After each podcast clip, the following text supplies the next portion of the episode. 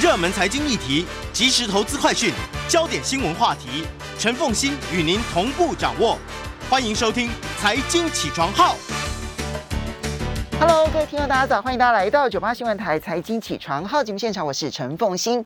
我大概在前两个礼拜的时候，觉得啊，这个时间到就也刚刚好啊。一零四人力银行也做了一题半导体人才的白皮书。不过呃，我们其实嗯嗯要谈的可能会范围更广，而并不是只限于半导体人才啊。在我们线上的是一零四公共事务部协理张雅慧张协理，Hello，雅慧早。呃，凤欣姐早，还有听众朋友们早安，还有 YouTube 前面的观众朋友们，大家早安。对，雅慧很有概念哦，非常谢谢雅慧哦。那也非常呃欢迎 YouTube 的朋友们来哦。那呃，其实这是雅慧在前两三个礼拜的时候跟我联络，就是现在一零四，我觉得我觉得你们很厉害，就是你们因为拥有大大大量的数据嘛哈，所以你们现在在 Instagram、IG 上面呢玩一个一零四玩数据。你们可能会捞很多一些大数据，然后呢，随时可以跟年轻人互动，说我我现在有一些这样的一批数据，你们想不想要啊？然后想要的话，如何如何？你怎么会有这样的概念？呃，但一零四很多的这个数据其实是取之于社会嘛。那数社呃数据怎么来取之于社会？我们就想要反馈回来，让。社会大众能够再好好的再去从数据当中有一些 insight 跟判断，然后进而去让他们行为有一些参考，这样子。那一零四的数据呢？我们目前大概累积有七百八十万，好，七百八十万名的求职会员的行为轨迹，但是到目前为止有将近四十万的征才企业，所以这边就是一个。呃，你你感觉像是一个数据的金矿，那它确实是可以产生一些呃我们平常行为所看不到的一些背后的一些呃发想，所以我们就做了一个一零四玩数据。那你知道我们以往啊，就是呃碰到一大堆数据都觉得啊好难哦，好艰涩，我没有办法在第一时间去能够了解它，所以在这边我们就用比较轻量、比较有趣的方式。呃，让这个数据可以相对中性的去呈现，也不必要下太多的这个个人的主观的判断，就是让数据本身中性的去说话，所以才会在那个两个礼拜前主动跟风欣姐这边呃敲门说，哎，我们大概在。最近每周每周会出一些简单的数据，那我们就累积了一段时间之后，想说呃借由这个机会能够分享给听众朋友们一些相对比较重要，但是是很中性的数字，可以看到就是最近职场上的变化，以及我们平常没有注意到，但是确实它是发生在我们周围的几个现象这样子。好，所以我们今天呢，我们挑我们事先先挑选了几个啊。那大家其实，在那个嗯，I G 上面去追踪一零四玩数据，其实也都可以看到这一些哈。那我们挑选了几个大的话题。我对我来说，我第一个想要知道的是，我们现在从三级微解封，然后降级到二级，那么企业界的报复性增财有没有出现？好，我风云姐，我跟你说，真的超级巧合。这样，我们今天访问是在八月四号，我们昨天看那个数字，我先回答有没有报复性出现，即将要出现。好，因为有几个讯息，呃，代表的是征才市场上面，呃，陆续开始出现好转。嗯，我刚刚提到好巧是说。就在昨天，我们有一个呃数据出现了黄金交叉的这个状况。好，那对八月四号黄金交叉，那上一次的死亡交叉是五月二十二号。好，那我所谓这个黄金交叉跟死亡交叉的意思，就是说现在一般的征才企业，它在呃，因为是人力银行这边，我付费，我要征才，那它有的时候会有暂时性，我先关闭，我就暂时我这一段时间我没有征才的需求，以及我有征才的需求，哈，所以我们就把这个有征才需求的当成一条线，跟没有征才需求的当当成一条线，就在昨天这两个线有征才需求的往上穿了没有征才企业的线，所以它是呈现。呃，昨天呈现一个黄金交叉，所以简单来讲，就是在昨天我们看到了有征才企业的家数是大于呃暂时没有征才企业的家数，哈，所以这个是最新的一个好转的一个呃迹象，对。那我们这是你们四十万的企业会员当中所呈现出来的一个面貌。对对对，四十万是我们所累积的这个呃过去的增材企业。哦对那目前在线上有增材需求大概是三万多家，三万多家。哦对那我刚刚提到那个死亡交叉，就是在五月二十二号，好，那时候升三级是在五月月十五号，嗯，对对对，所以差不多在呃五月十五号以后的一周就开始出现呃没有征才企业，暂时我我没有要征才的这个，它是大于还继续勇敢征才的人，所以那时候我们叫做死亡交叉，所以大概走了大概十个礼拜两呃两个半月的时间，所以我们在昨天看到了一个最新的黄金交叉的讯息出现。好，那在这个之前呢、在呃我们大概在六月十五号，也就是三级满月的那个时候，嗯。三级满月的时候，我们看到那个呃征才企业的这个呃家数其实已经看到谷底了，所以也就是说，从六月十四号以后。我们有发现，就是征才企业的那个家数是呃每天每天每天慢慢的在增加当中，哈、哦所以目前对可以判断的是说，呃，就业市场当然也随着那个疫情的缓解，包括餐厅都可以内用哈，所以有看到的是。呃，民生消费型的产业，它开始慢慢的勇敢的去征才。那原本就很强的，像是那种呃电子资讯、半导体啊、一般制造业这个，它其实在疫情当中相对比较不受到那个呃疫情环境的这个影响。好，所以嗯目前看起来整体的这个就业市场是慢慢的往乐观的方向在走。然后大家比较有感觉的是说，哎，那目前到底有几个工作机会数？嗯那我我以一零四来讲，我们目前最新看到的是有七十六万个职缺。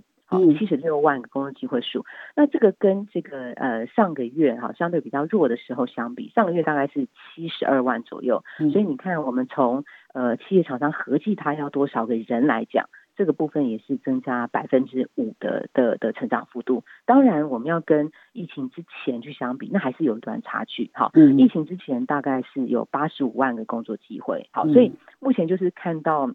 呃，更加的笃定、确定是往好的这个方向走，但是还没有回到呃疫情三级前的那个荣景这样子。好，所以不管从加速或者是职缺数来看的话，它都有从谷底翻身的味道，当然都还没有回到三级警戒前，对不对？哈，对对对对。那到底多久之后啊，其实才有可能会出现比较明确的回到三级警戒之前？好，那你们这边其实有整理了一个数据，蛮有趣的。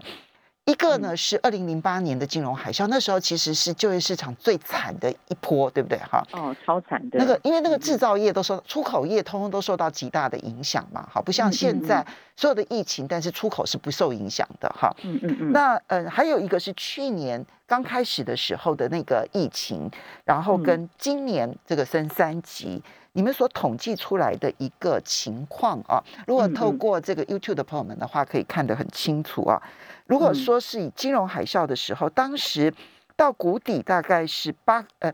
待待在谷底连跌八个月的时对间，对对，然后嗯职缺减少了将近一半呢，百分之四十八点九。对对，之后连续九个月的回升之后呢，其实反而就业数字大幅增加百分之四十五。对对，好，我们之所以会去做这三个比较，就是说，嗯，其实你知道，就是在呃市场上悲观的时候，大家很容易悲观，所以我们就在想说，现在到底是过度超跌了，还是真正反映它实际状况？那未来还会继续下跌，所以我们就好奇，就是说，呃，大家印象所及的三次啊、这个呃冲击的事件，我们去做一个比较。啊，就像刚刚凤英姐提到，我们有把那个二零零八年的金融海啸那个时候拿出来看，以及去年啊、第一波的这个二零二零年的肺炎疫情，去年的时候，以及我们现在此刻所碰到的在呃曾经升级到三级，那目前到呃二级的这个状况，我们去做这个三级的比较，那其实就会发现呐、其实金融海啸的那个事情，它真的是因为对于经济的这个呃有一些结构型的冲击，哈、嗯它对于那个百业百态，其实真的是伤筋动骨的一个程度，这是很内伤的状况。所以我们当时去看我们的工作机会数，它是连续八个月下跌，好，从零八年的五月到零九年的一月，嗯它总算在零九年一月那时候见到谷底。确实，那个时候从刚开始金融海啸爆发到呃金融海啸的那个历程，它公共机会数真的是腰斩的，腰斩的哈嗯。那它跌了这么久，伤筋动骨之后，它的反弹它得要好好的休养。它确实呃到了谷底之后，就连续九个月的弹升，那弹升的这个幅度呢是百分之四十五点二，所以我们可以看到金融海啸的那个高低点，我们就把减幅跟升幅加起来的话，其实那个反弹的幅度是有一倍左右的这个情况哈。好，那如果是说我们用这个百分之四十五点二啊，是在金融海啸相对于金融海啸前，还是相对于金融海啸后的谷底？呃，是见到谷底之后的弹升波段。哦，那这样子说起来的话，其实它并没有回到海啸前呢。对对对对对对，好好。然后呢，在呃，我们就会好奇是说去看那个三级跟去年的情况嘛，哈，就发现呢，其实呃。呃，连续下跌的这个月月份，哈，两今年跟去年是一样的，哈，大概都是连续两个月的下跌。那我们会看到那个下跌的幅度，嗯，也是差不多，大概都是百分之十六或百分之十五点七左右。那见到了谷底之后，它的那个工作机会数连续上升了几个月。所以去年的这一波，我们已经看到了那个所谓报复性增财，在去年时候其实就已经发生过了。去年的谷底是呃去年的四月，然后四月之后就一路的扬升，扬到去年的这个十一月，哈，连续升高了七个月。所以我们把下降的波段跟上升的波段加起来，你就会发现它其实这个幅度啊是超过百分之四十，好，百分之四十。对，那那个时候呃，我们有观察到，就是说企业可能在一下子。呃，疫情发生的时候，他会先保守，他会紧张，他会先关掉他的止缺。可是当市场经济开始反弹的时候，他可能一下子没有办法。我们稍微休息一下。欢迎大家回到九八新闻台财经起床号节目现场，我是陈凤欣。那么在我们线上的是一零四公务事务部协理王张雅慧啊，也非常欢迎 YouTube 的朋友们一起来收看直播。那大家如果有兴趣追踪一零四的那些大数据的话啊，在 IG 上面呢去 follow 这个一零四玩数据，其实我相信帮助非常大。好，刚刚提到的是这一波确实它在真财上面已经看到了一些嗯减少，但是呢。谷底可能在上个月已经出现，然后慢慢看到增财的人数其实在增加，虽然没有回到疫情之前，但至少已经看到那个趋势上的好转。那如果以去年底的资料来看的，去年的这个疫情那一次那一波来看的话呢，两个月的下滑之后，连续七个月的增财人数的成长，其实反而是 cover 了之前的减少。希望这一次也能如此。不过。看起来，其实这一个报复性增财哦，它是非常的冷热不一的，对不对？哈，嗯，你们刚好也在前天做完了一个有关于半导体人才的所有的相关统计啊，半导体的那个热度之高啊，应该是，应该是，是是简直热爆了吧？对 对对，我们也发现，就是说最近三四年啊，那个产业界的那个人才需求有出现呃产业洗牌的现象哈。以往就是哎，你会听到就是哎征才的缺口比较大的，可能是诶批发零售啊，然后住宿餐饮啊，或一般服务业。你想象嘛，就是可能第一线的民生消费需要很多的服务人员。嗯，但是我们就发现是最近两年呢，特别是在。电子资讯、软体、半导体业跟一般制造业，这个的人才缺口是大的哈。那这边我们看到了机会，当然也看到了一些隐忧。所以假设我们是以这个呃台湾的经济命脉很重要的呃半导体产业为例，我们就去看那半导体产业里头到底它的好、它的坏在哪里？哈，有哪些东西值得我们注意？就发现那个人才缺口真的是缺到一个不行的状态哈。我们就想说。呃，因因为你知道，就是他他在那个呃呃疫情，他其实基本上不受影响，而且反而因为疫情远距的这个关系，他的这个需求更加的畅旺。当然，因为那个科技产品的不断的呃推陈出新跟应用，使得呃台湾在这边整个半导体产业，我们把上游、中游跟下游全部都呃算在里头。目前呢，大概。呃，平均每一个月，光是半导体的这个增材缺口，大概是将近二点八万人。哈，那我们刚刚前面有提到说，哎，我目前总体工作机会有七十六万嘛，对不对？七十六万，那半导体也才两万多啊，对，也才两万多。但是它其实这个年增幅的成长是非常惊人的，哈。它呃二点八万人左右，它是跟去年比，大概高成长高达百分之四十四。好，去年的时候呢，第二季才一万九千一百八十人，但是今年的第二季已经是两万七千七百零一人，所以一年之内成长了百分之四十四点四。哦，这成长幅度很惊人。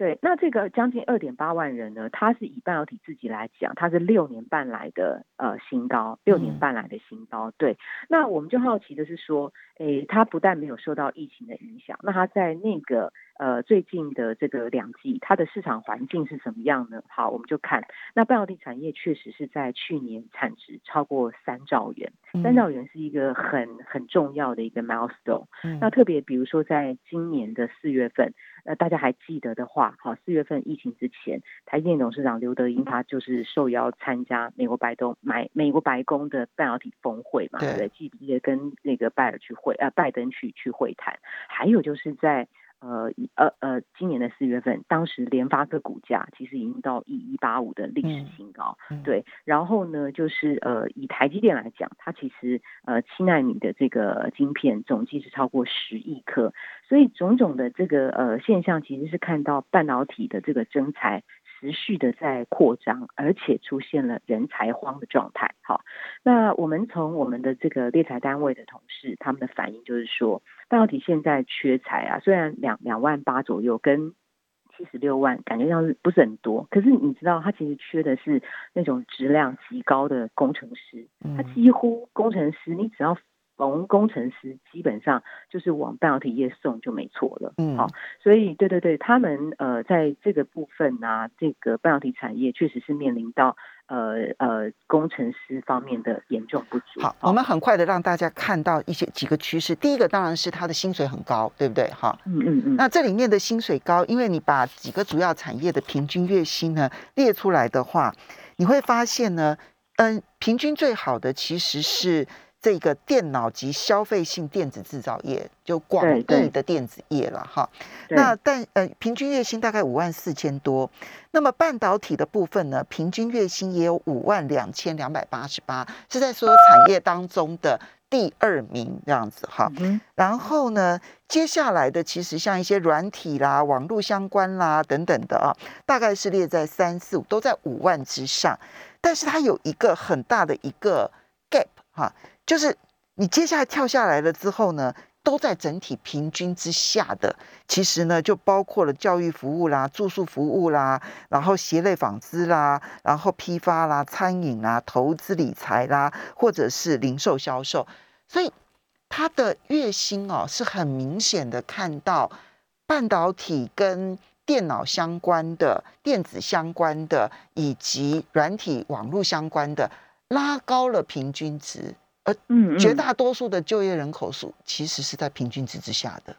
对，这边我想分享两个啊，就是如果我们纯粹以半导体为例的话，其实虽然像我们在做这个资料的时候看到说，哎，稳居全产业第二嘛，还好，跟去年一样是第二。但是我们仔细去看，它有一个状况是说，它今年的那个平均月薪五万二，它是比去年的同期是减少的，为什么会这样啊？对，就是有点让我们小惊讶，是说，哎，它还不增反减了，有一百九十五块，减了百分之零点四。那我们就去拆解说，它的那个呃上中下游的那个薪资啊，其实反而是那个上游的 IC 设计的平均月薪稍微持平微降百分之零点三。那当然跟那个中游的那个 IC 制造还有下游封测，大概都是成长有关。所以，呃，我们有看到一个小小的。状况就是说，他的那个半导体的那个整体的平均月薪，其实跟去年比哈，他自己比自己是稍微减少的，这个是一个比较麻烦的事情。那第二个麻烦是更麻烦，就是说，如果以半导体的这个 IC 设计为例，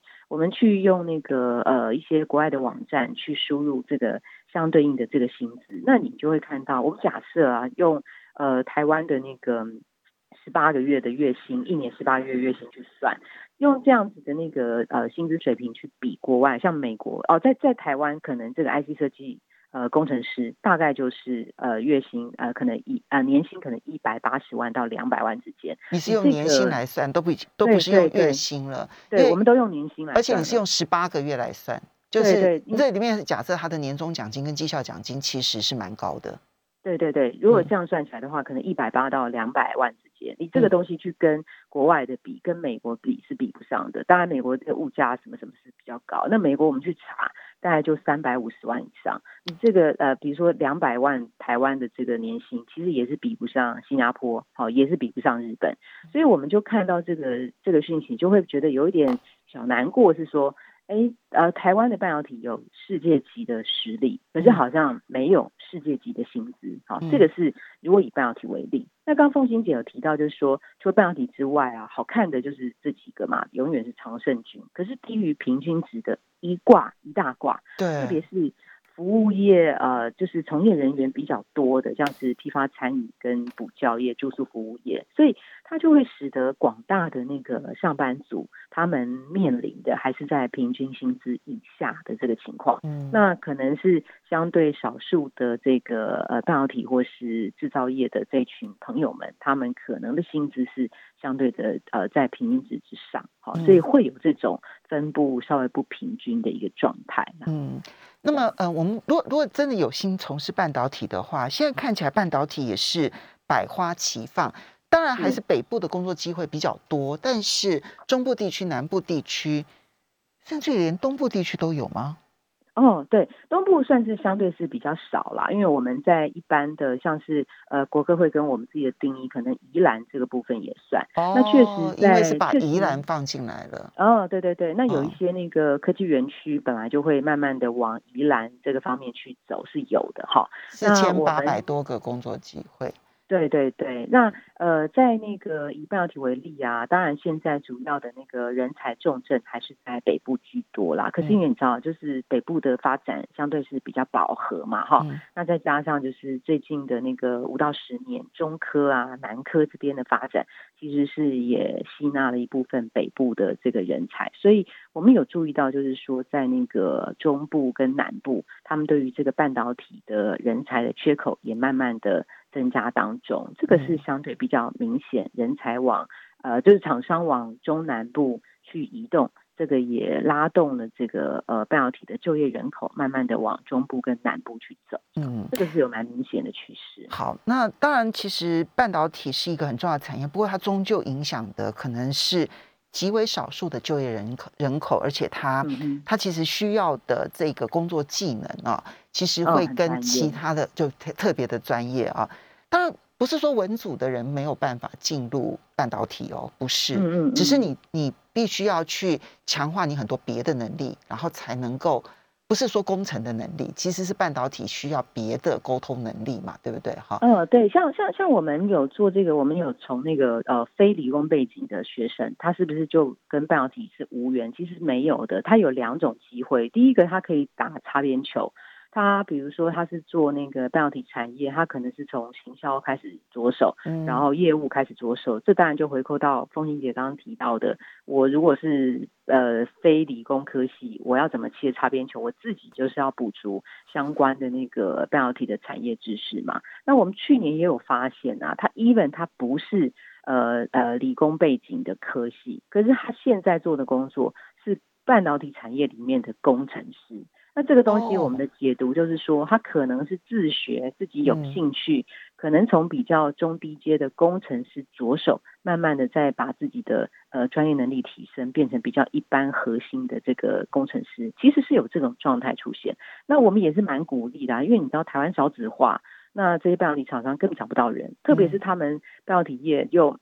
往特别大型的特定几家的厂商走，所以使得一般比较中小型的半导体的业者，可能在招募人才不是太容易的情况下，他可能可以往哪个地方去找到新的人才库，去挹注他的人才库这样子。好的，我们要稍微休息一下，等一下回来哦。半导体哦，我们先关心到这边，我们总是要关心更广大的就业群众，对不对？哈，更广大的就业群众里头，其实我们要来看。有些是现现在薪资虽然低，但未有未来性；有些现在薪资虽然高，但要小心没有未来性。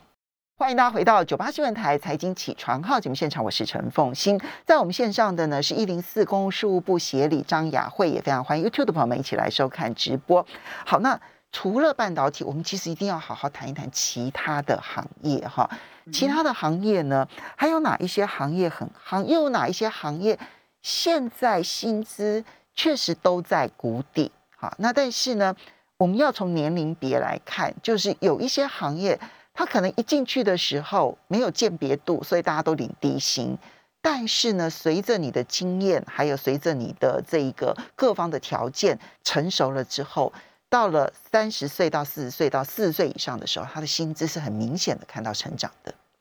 嗯哼，好。那我们也去把那个呃呃资料库里头啊，有 cover 到二零二一年的这个平均月薪的这个资料，有二十九万笔哈。我们去看这个二十九万笔的这个薪资资料，然后去呃分产业，然后分年龄去看，它会有什么有趣的事情？哎，确实真有趣哈。在呃这个二十九万笔的薪资里面，我们发现。三十岁以下的哈的年轻人，大概平均月薪是三万五。嗯，那三十一到四十大概四万四，增加九千块左右。那四十一岁以上再增加九千块左右，叫做五万三。那感觉上好像呃，随着年龄年龄背后年龄的增加，然后薪水会会增加。那当然，这个年龄背后反映的可能是年资的累积啊。这个年资的累积，当然包括了。专业度的累积，嗯，还有就是他的服务技巧的圆融跟成熟，哈，还有他当然他如果是呃做销售，他可能人脉的累积会更为广泛，哈，所以我们去看说，那有没有哪一个职务，他的平均薪资反而会因为增月薪增加，然后是往下，还好，大部分都是往上，只是说。呃，往上增加的幅度增减的的差异大小，以及它的排名哈，所以我们就发现几个比较有趣的现象是说，如果我们按照它的这个六十二个产业，的有一到六十二名去排名嘛哈，那哪些产业它在年轻的时候排名比较后面，然后到了中年，它的排名往前提升了，到了比较呃资深的时候，四十一岁以上，它的排名又在持续往前提升，那我们找到了三个产业哈，像是住宿服务业。好，他的这个三十岁以下，他其实很很很数字是不好看，几乎是最后一名，知道？就是六十二个产业当中的第六十二名。对，他的平均月薪也就是三万块。好，但是他十年以后呢，他的这个薪资大概到三万八左右，这个排名的话是可以到四十九。那再到四十一岁以上呢，好，大概是呃四万六，排名又继续往上升了三十九。好，然后。对，所以它基本上它是随着这个年资的增加，它的排名是往前的。每个人都增加，但是它的排名是往前，所以它相对增加是比较大的哈。然后同样情况，当然其实我们必须要说，都还是低于平均的哈。对对对对，这个真的是真的是大家呃，可能企业主的这个部分，我们会希望能够多多的呃衡量员工他的呃年资。经历，然后所带来的不同的经验值，这样子哈。然后同样情况，另外也是有零售业哈，零售业跟不动产业一样，都是步步高升型。那零售业跟不动产业呢，其实就比较反映我们刚刚提到的，它随着这个呃工作资历的增加，它的人脉啊，以及它的销售技巧，好是比这个年轻的这个世代相对的比较丰富的，所以使得在比较呃中壮年。上的不动产业业者哦，还有就是零售业，他们的这个薪资排名是比较前面的哈。那比较想提的是，像是不动产业，它可能也是因为搭了这个最近的这个呃房市的这个热潮哈。那它的这个呃薪资在年轻的这个部分大概就有三万六哈，在第二十名。那三十一到四十岁大概有四万五十六名。那到了四十一岁以上，相对比较成熟的时候。他的平均月薪将近有六万，那他可以排名到第十。这几个是我们选出来几个例子，它是随着他的年资，好，他的排名相对往前比较相对比较明显的这样子。住宿服务业，我们大概比较很清楚的可以有一个轮廓这样子。零售业跟不动产业感觉上范围都很广，会不会他们自己本身在他们自己的领域当中，恐怕那个薪资都差距很大？当然，当然，像我们以不动产业为例，你有销售跟没销售，而且如果是以一个两三千万的房子，甚至以上的这个房子的那个差距跟那个服务费收入，那确实是差很多。所以它很可能是里面的 winner，然后拉高了很高的水平哦。有可能，对对对，因为其实啊，我也坦白跟风信姐讲说，我们这次我们是用平均月薪去看，因为你知道，我们当然有去头去尾，去掉极端值，然后才再去做一个平均，但是。我们用中位数去排列，没有从大排到小，你知道排到中间的那个数字，普遍都是低于平均月薪的。对，也就是说呢，那我们也去比对总数的资料。料嘛。那这个平我们的平均月薪跟主计总处的平均月薪的资料是比较接近的哈。嗯。但是如果以我们自己来看，平均月薪真的是会被高薪的那一群人所所所呃 back up 它，所以平均的数字看起来相对比较高。如果用中位数来讲的话，其实我们会觉得更加忧心啦。就是台湾的薪资看起来确实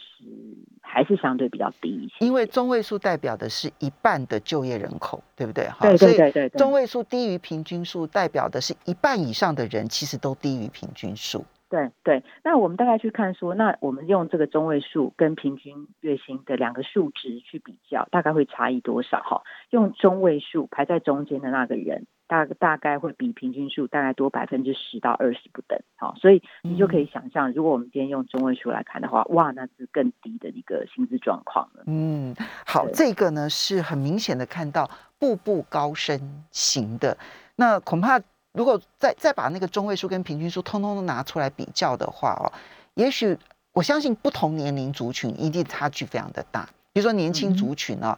会很明显的看到，可能中位数跟平均数差距不大，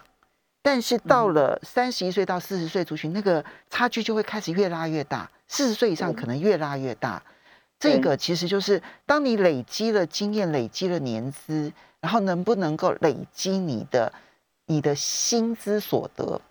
其实没错。哎，这个考验很大哎。对，因为你知道，我们有发现，就是有一些比较资深的朋友啊，他们在求职的时候，他会自动减降他的年资。嗯，那因为这个，因为比如说他是工作十五年或二十年哦，他他不会担心企业主会不会觉得说，哎，他这个薪资或者是年资对他来讲是一个负担。好，所以我也我们也许下一次我们会看的是那个不同的年龄的他的用中位数去看。好，那特别是有这种年资蒸发或是万年科长的这种现象的时候。好，那其实也反映出蛮多的问题，竞争力的问题。好，我觉得主要是人才竞争力在这个部分，它会因为年资的增加，然后可能专业度没办法累积所产生的一些议题啦。嗯，那其实我刚刚讲说，我们在六十二个产业里头，我们去看，大部分是随着年龄的增加，薪水增加，但是真的有一个，有一个。它是比较是行政方面，像是会计的这个部分，好，它的这个薪资是呃持平，甚至稍微再紧张一点点，就是万年不动。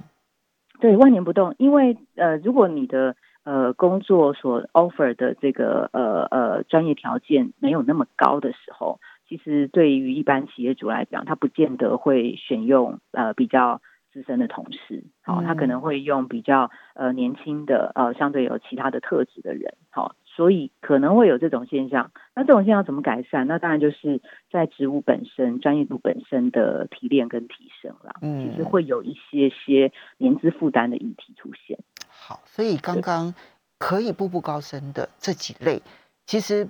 嗯，它其实呃容容纳的这一些就业人口数是相当多的哈。你怎么样让自己真的可以步步高升啊？其实是一个大课题。那刚刚提到，如果你真的想做行政文书的话，现在看起来年资是不会对你有任何的帮助的，可能没办法累积更多的嗯职场的竞争力哈。这一点其实是要注意的。另外还有一个就是在三十岁以下的年轻族群当中，薪资看起来很不错。但是要小心注意的是，它可能很难有延续性的。嗯哼，年轻冲一波。对，这个你知道，我们当时看的时候啊，就 一则以喜，一则以忧，你知道，就是常胜军我们都不讲了，常胜军那些我们都不讲了，贯穿各个时代。但是在年轻三十岁以下的那个部分啊，就是我们看到了呃冒出头的，像是运输业，啊，还有就是邮政快递业。就这几个，他的平均月薪有到四万一、三万八，他他竟然是三十岁以下相对比较突出的几个几个这个行职业哈。哎，运输业是排名第三呢，在三十岁以下的族群，然后邮政快递排名第九，其实都很前面。对对对，那就是说，呃，这个部分的行业，呃，有一部分可能是那个，就是呃，外送快快递的这个这个部分。那我也许我们在前两三年可以看到，就是年轻人他用自己零碎的时间哦，他去做这个呃快快递呀，就是快外送的这个服务哈。所以这个部分他可能是用他的这个时间。好去换取更多的金钱，好，这个部分可能会有这个状况。但是那个运输业啊，过去曾经常会有媒体朋友们他们问到说，哎。那我做运输业，我能够累积吗？哈，我这个我只剩下五秒了。OK OK，好，那也许我们就是下一次的时候再跟大家。好，以后有机会真的要请雅慧来好好再玩玩数据了啊。